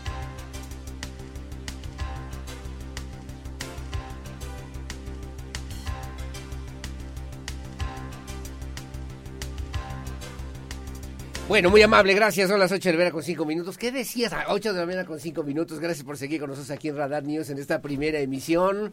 Mi querido Polo Hospital Carrera, mi querido diputado, ¿cómo estás? Buen día. Encantado de la vida de estar aquí contigo, querido Aurelio. Muy buenos días a ti y a tu enorme auditorio que nos escucha siempre, en Querétaro y en toda la República Mexicana, en todo el mundo, yo lo sé. Muchas gracias, mi querido Polo Hospital. Temas importantes, interesantes que tenemos que comentar el día de hoy. Vi por ahí unas publicaciones en redes sociales donde han señalado que te, bueno, pues eh, no ha representado los intereses del partido, que el dirigente nacional, Alito Moreno y tú han hecho una, una especie de cofradía o de alianza que no ha beneficiado en nada al PRI. Y según algunos medios informativos dicen que lo firman Chela Juárez, que lo Falso. firma Toño Macías, pues son personajes importantes del priismo queretano, de lo que queda del priismo queretano. Falso. Polo Hospital Carrera. Falso la mitad, es decir, por supuesto hay ahí un par de personajes que están dando lata, que es normal y es, es parte de los tiempos y es parte de los procesos ahorita de la definición eh, de las candidaturas y de lo que sigue hacia adelante. Y mira, la, la verdad, te lo voy a contestar con una... Sí, por favor. eh, con un ejemplo para toda la gente bonita que nos va escuchando en su coche, que estoy seguro que les encanta la banda, como a tu servidor. Gracias. ¿Y por qué nos gusta tanto la banda a las mexicanas y a los mexicanos? Porque las letras de la banda, cuando uno les pone atención, encierran una enorme sabiduría popular. Y hay una canción de Grupo Firme que dice, y escúchelo muy bien usted, porque seguramente se va a sentir identificado, y dice, ojo, te van a criticar por todo, por lo que eres, por lo que no eres, por lo que haces y que les duele, por lo que dices y lo que tienes. No es que lo quieran, es que no quieren que tú lo tengas. Así es la envidia. Y entre la gente siempre gobierna.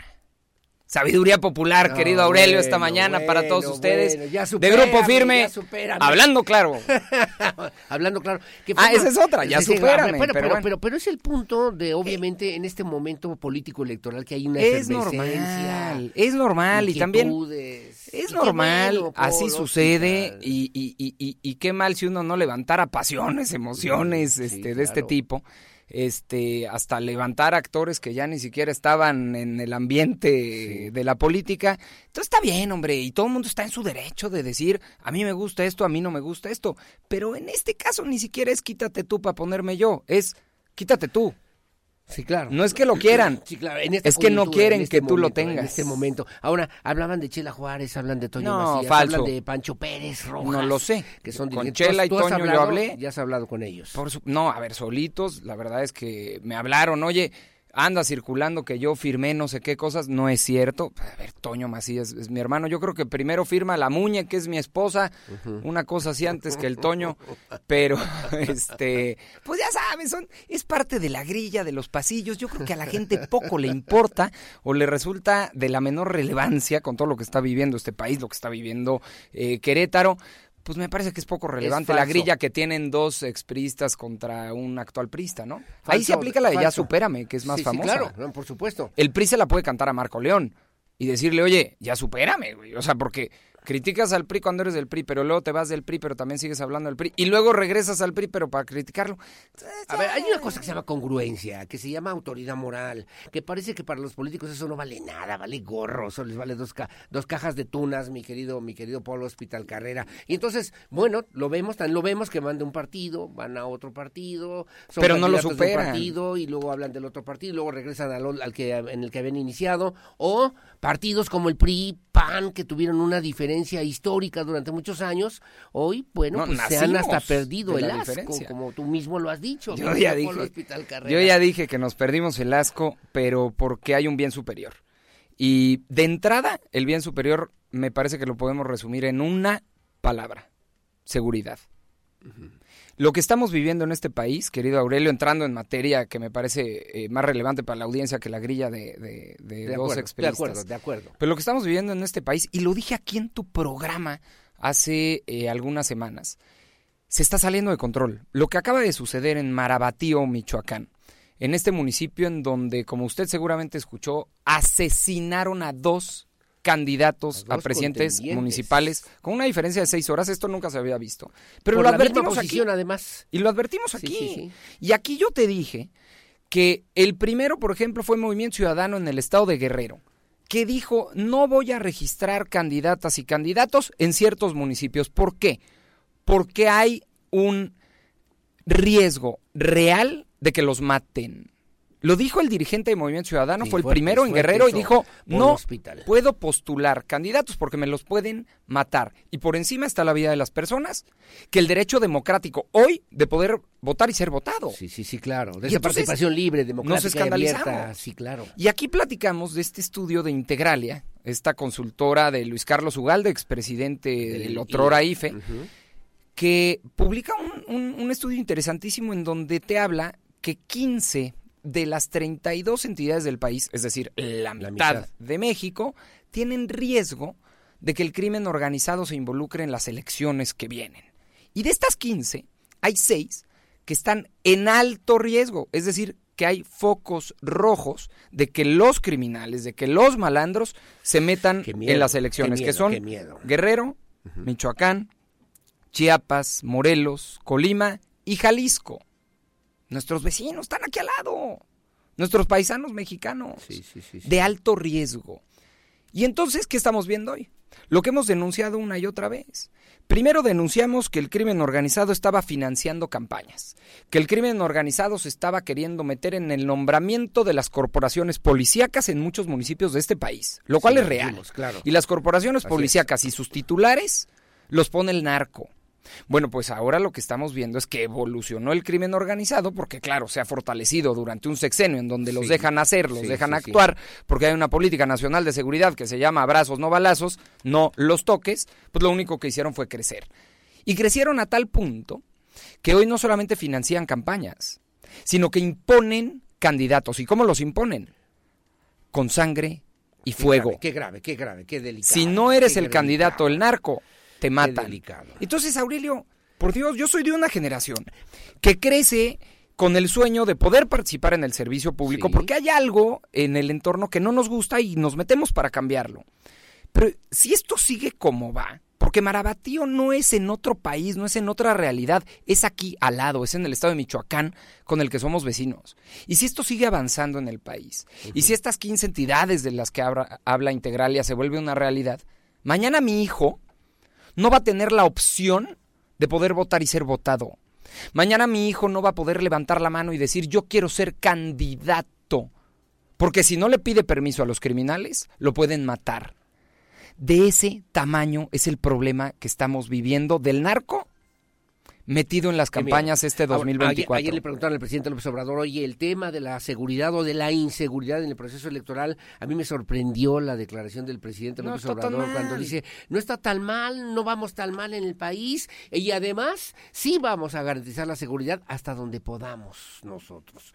Eh, ¿Cómo leerlo? Yo, yo pienso y me pongo en los, de- de- toco madera, eh, toco madera, de, de- de un candidato o candidata que de repente decide, como tú bien dices, participar, salir a la, a la, a la, a la, pues a la refriega electoral de lo que puede significar un tema como esos y que no sepas ni siquiera lo que puede ocurrir hoy mismo, mi querido Polo Hospital Carrera. Ojalá, ojalá que negar la realidad la cambiara, pero no funciona así. Y por más que se niegue la realidad todas las mañanas, y por más que sucedan este tipo de casos y se hagan de la vista gorda, lo único que vemos es que sigue avanzando. Lo único que vemos es que hoy estamos perdiendo el derecho democrático de poder participar en un proceso electoral para servirle a la ciudadanía. Y eso está pasando hoy en nuestro país. Todavía no arrancan las campañas, Aurelio. Seguimos en febrero, hoy febrero nos regaló un día más. Sí, claro. Mañana arrancan y ya han asesinado a 12 candidatos o aspirantes. A 12. Sí, claro. ¿Qué Pinta para ser, espero equivocarme y toco madera, el proceso electoral más violento, más sangriento del que tengamos memoria.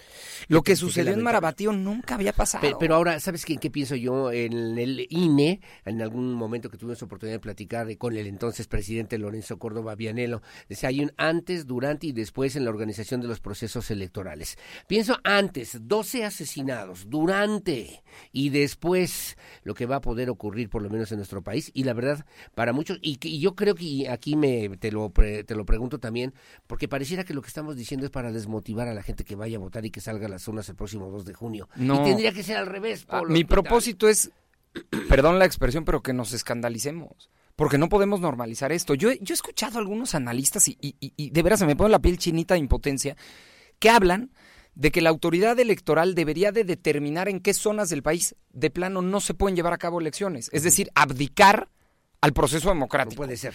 Yo creo que no, no, no, podemos llegar a esa discusión. Entonces, cuando un analista, cuando un político, una política dice, es que deberían de suspender las elecciones y entonces que el Congreso nombre a los encargados del ayuntamiento, entonces ya estás renunciando a tu obligación como Estado. Hoy el Estado mexicano abdicó literalmente a darle seguridad a los mexicanos en buena parte del territorio nacional. y si entonces nosotros como ciudadanos no exigimos que la autoridad nos dé la garantía de seguridad para participar en un proceso, tú imagínate en Marabatío. ¿Quién va a votar en libertad? ¿Quién va a salir a la calle y votar en libertad o apoyar a un candidato de manera pública en libertad? ¿Quién? ¿Quién? ¿Quién lo va a hacer en Fresnillo, Zacatecas, Aurelio? ¿Quién va a salir a apoyar libremente a un candidato en Fresnillo?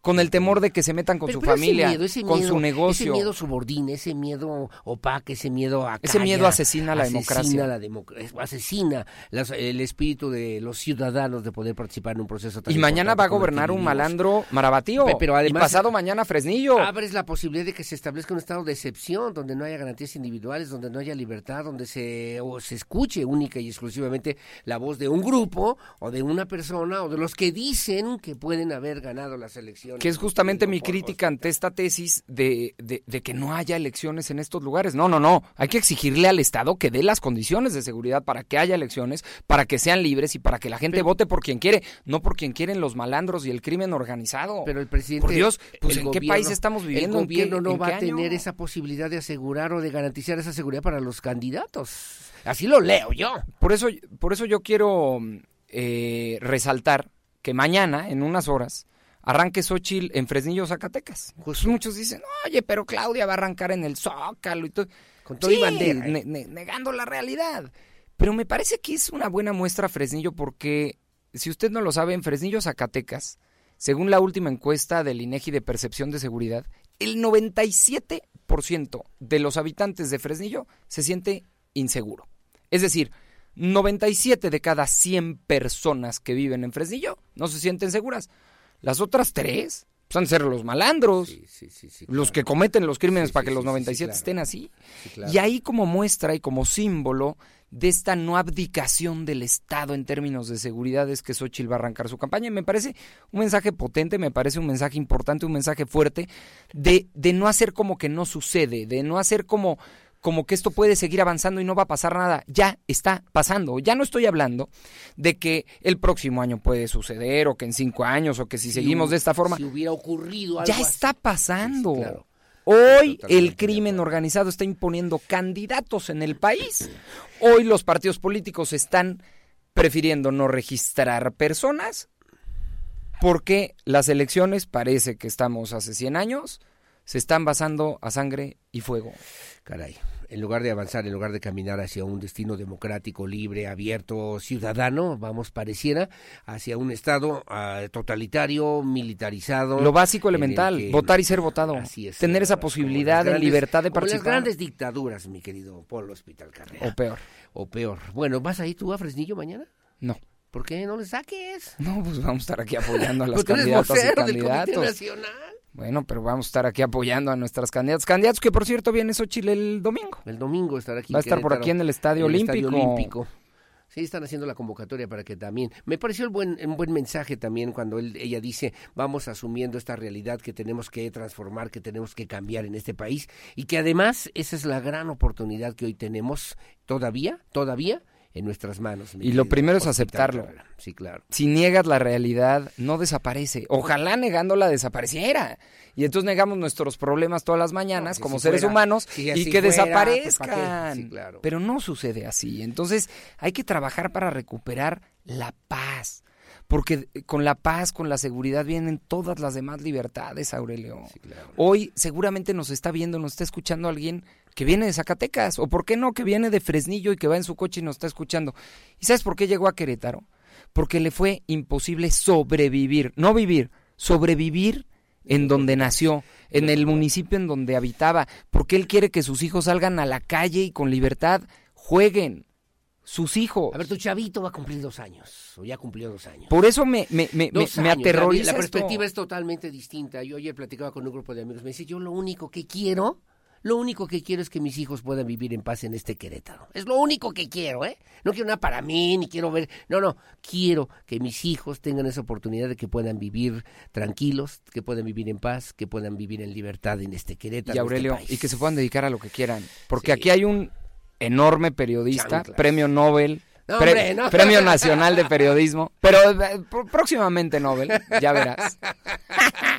ya que estamos y, un, y un político mortal cualquiera. pero fíjate que son ahora dos de las actividades eh, más riesgosas en este, en este, país.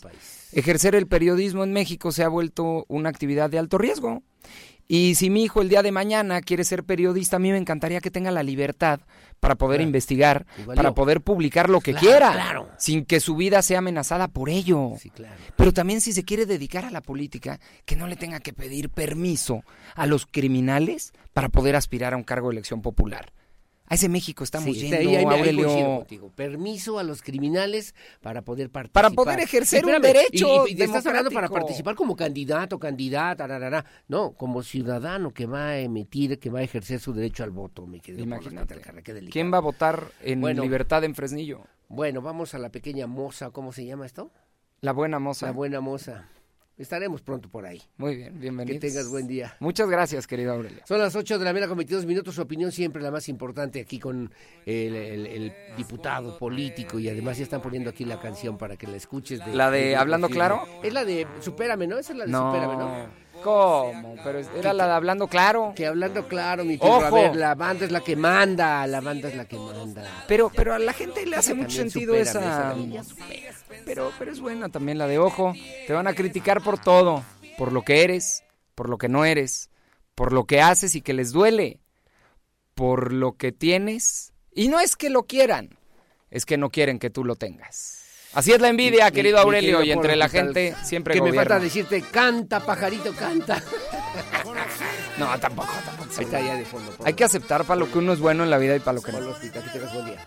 Igualmente. Me encanta saludarte como siempre. Gracias por estar con nosotros aquí en Radar News en esta primera emisión. Hacemos una pausa. Regresamos enseguida con más. Súbele, mi fierro. Por lo que eres, lo que no eres. Por lo que haces y que les duele. Por lo que dices y lo que tienes. No es que lo quieran, es que no quieren que tú lo tengas. Así en la envidia y entre la gente siempre gobierna. Las noticias que mueven a Querétaro en Radar News Primera Emisión con Aurelio Peña. Continuamos. 107.5 FM Radar y Radar TV Canal 71, la tele de Querétaro. La secretaria de Salud en el Estado de Querétaro, la doctora Martina Pérez Rendón, reveló que ya se firmó un convenio de comodato para entregar el albergue Ramón Rodríguez Familiar al antiguo Hospital General de Querétaro, al Instituto del Antiguo Hospital de Querétaro, al Instituto Mexicano del Seguro Social, para que sea habilitado y así puedan ocupar, lo puedan ocupar los familiares que se encuentren también, que tienen familiares internados en el Hospital de Zaragoza, ofreciendo un servicio más humano, con una mayor sensibilidad, con una mayor calidad y que además ha sido una encomienda que ha hecho el propio gobernador Mauricio Curi González. Andrea Martínez tiene los detalles. Ya se firmó el convenio de comodato para entregar el albergue Ramón Rodríguez Familiar del antiguo Hospital General de Querétaro al Instituto Mexicano del Seguro Social, informó la secretaria de Salud Estatal Martina Pérez Rendón. Esto con el objetivo de que el Seguro Social habilite ese espacio como un albergue para que puedan ocuparlo los familiares que se encuentran internados en el Hospital de Zaragoza. Destacó que en cuanto el IMSS cuente con la disponibilidad financiera, podrá comenzar con las adecuaciones de este inmueble y aperturarlo para los familiares de los derechohabientes. Lo firmamos el lunes, el lunes se firmó, digo, la verdad es que como les había compartido, es un, este, eh, la propiedad es de gobierno del Estado, entonces ellos son los que quien tenían la facultad de hacer este convenio y amablemente el oficial mayor me invitó a ser testigo de, este proceso, dado que es un beneficio en temas de salud. Entonces, este, ya se firmó el lunes, ya el Seguro Social podrá, en cuanto tenga ya la pues la, disponibilidad financiera, empezar a trabajar en las adecuaciones. Martina Pérez precisó que dicho convenio fue por un plazo de tres años, es decir, hasta que concluya la presente administración estatal. Recordó que este edificio se encuentra en buenas condiciones en cuanto a su infraestructura y solamente requiere labores de limpieza. También señaló que se tendrá que revisar las líneas de gas e hidráulicas de este antiguo albergue. Para Grupo Radar, Andrea Martínez. Gracias, Andrea Martínez, las 8.36 de la mañana. La representante del gobierno en Querétaro, de, en la Ciudad de México, la licenciada Paloma Palacios, anunció que el Estado de Querétaro participará en la sexagésima eh, octava o el sexagésimo octavo periodo de sesiones de la Comisión de la Condición Jurídica y Social de la Mujer. Esto como parte de los trabajos de la Delegación de México en un encuentro que se llevará a cabo los próximos días 11, del 11 al 21 de marzo, allá en la sede de la Organización de las Naciones Unidas en Nueva York, en los Estados Unidos, donde estará participando la licenciada Paloma Palacios en representación de México, particularmente de Querétaro. También Andrea Martínez con los detalles. El Estado participará en el 68 periodo de sesiones de la Comisión de la Condición Jurídica y Social de la Mujer, como parte de la Delegación de México, anunció la representante del Gobierno de Querétaro en la Ciudad de México, Paloma Palacios. Precisó que este encuentro se llevará a cabo del 11 al 21 de marzo en la sede de la Organización de las Naciones Unidas en Nueva York y el tema prioritario será acelerando la igualdad de género y el empoderamiento de todas las mujeres y niñas a través de la eliminación de pobreza, fortaleciendo las instituciones y la financiación con una perspectiva de género es un anuncio importante ya que en dos semanas Sol estará compartiendo en uno de los principales foros mundiales todas las actividades que se realizan desde el Estado y la política pública en favor de la igualdad de la mujer. Paloma Palacios adelantó que en este encuentro Querétaro pondrá sobre la mesa de trabajo lo que ha realizado el gobierno estatal encabezado por Mauricio Curi González. Destacó que la administración es la primera del país que cumple con el principio de paridad de género y de la mano del Instituto Queretano de la Mujer se impulsan prácticas para conciliar la vida personal, familiar y profesional de las mujeres. Recordó que la Comisión de la Condición Jurídica y Social de la Mujer es el principal órgano intergubernamental mundial dedicado única y exclusivamente a la promoción de la igualdad de género y al empoderamiento de la mujer. Para Grupo Radar, Andrea Martínez. Bueno, muy amable, gracias. Las 8.39 de la mañana en temas político-electorales que arranca mañana, como le decíamos al principio de este espacio informativo, por lo menos en las fórmulas para las candidaturas federales, diputados federales y también senadores de la República. Bueno, pues ahí están las cartas sobre la mesa. Hoy arrancarán, me están comentando también y agradezco, le doy detalles más adelante con muchísimo gusto. Eh, arrancan a las 12 de la noche en Bernardo Quintana con Avenida Universidad. Ahí está estarán eh, los representantes del Partido Acción Nacional, Agustín Dorantes y la licenciada Lupita, Lupita Murguía, que por cierto, que por cierto ya adelantaron en este ejercicio de transparencia de rendición de cuentas, han presentado ya su declaración 5 de 5.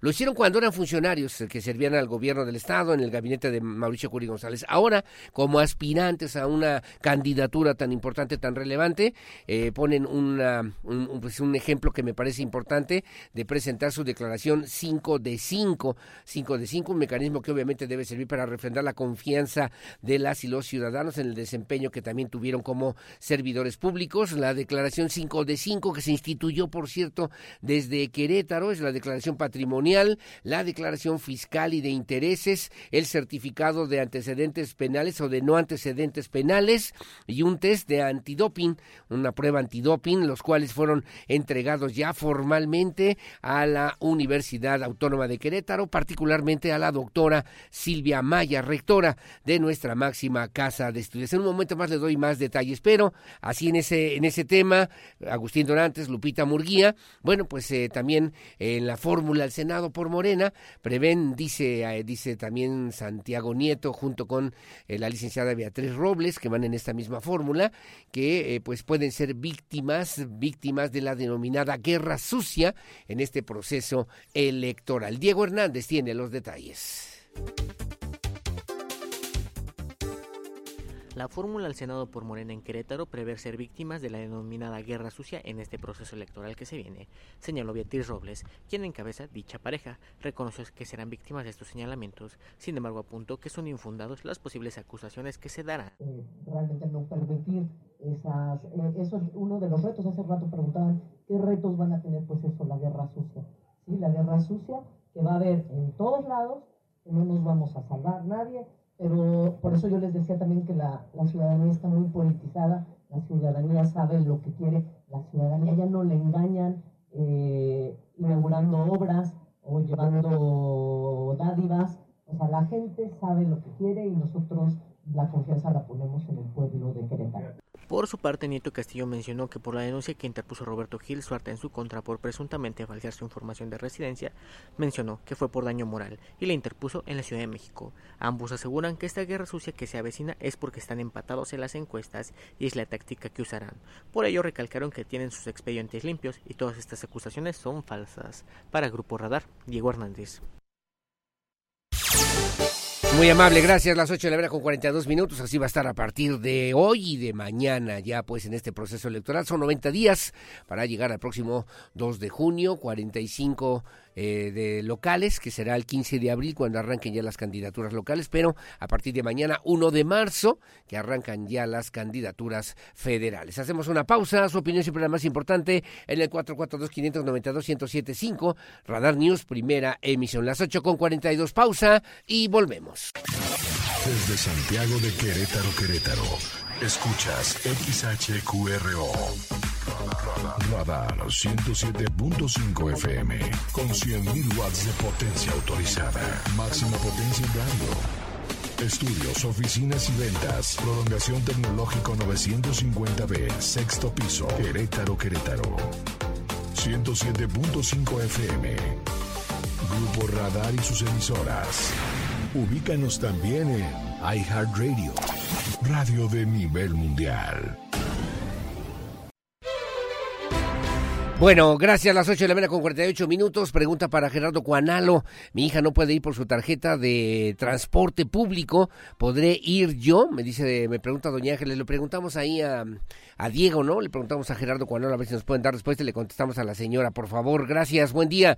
Mi estimado Aurelio Mónica Bolaños, como cada mañana, para preguntarte si el día de hoy las personas nacidas el 29 de febrero cumplen años cada cuatro años o cumplen cada año. O sea, se pensionarán a los 65 o a los 260 años de edad y saber también qué pasa con los trabajadores o trabajadoras que cobramos nuestro sueldo los días 15 y 30 de cada mes. Hoy no nos irá a, no nos irán a pagar si hoy pagan, hoy es quincena porque termina el mes hasta el 15 de marzo. ¿Qué irá a pasar? Buen día.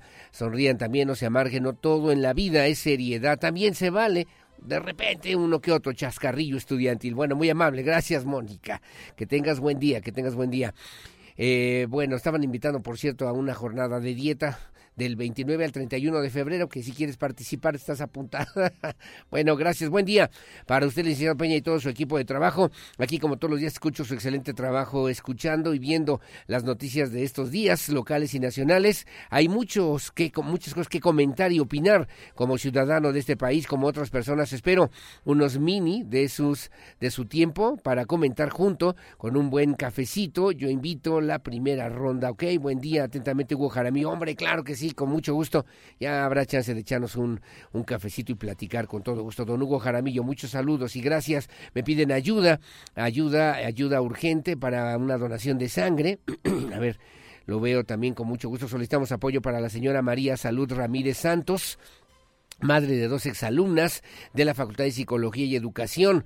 Se puede hacer la donación en la Unidad de Medicina de Transfuncional de Querétaro, especialista en hematología, en Ignacio Pérez, número 32, Colonia Centro. Los horarios de atención son de 8 a 12 del día y de 15 a 18 horas, sábados, sábados de 8 a 12, domingos de 9 a 12. Favor de avisar a Vanessa Martínez en el 442 106 77 36. Están solicitando su apoyo de sangre para la señora María Salud Ramírez Santos, que bueno, pues está internada, entiendo yo, en el Hospital General de Querétaro, es de cualquier tipo de sangre, donadores eh, dice también para donadores de una ayuda urgente, donadores de sangre de cualquier tipo para la señora María Salud Ramírez Santos. Bueno, paso el reporte, paso el comentario y lo turnamos a quien corresponda con todo gusto. Puedes pasar al aire, eh, mi amiga Salud está internada en la clínica de Santa Bárbara, perdón, le dije al hospital general, está en la clínica de Santa Bárbara de la Universidad Autónoma de Querétaro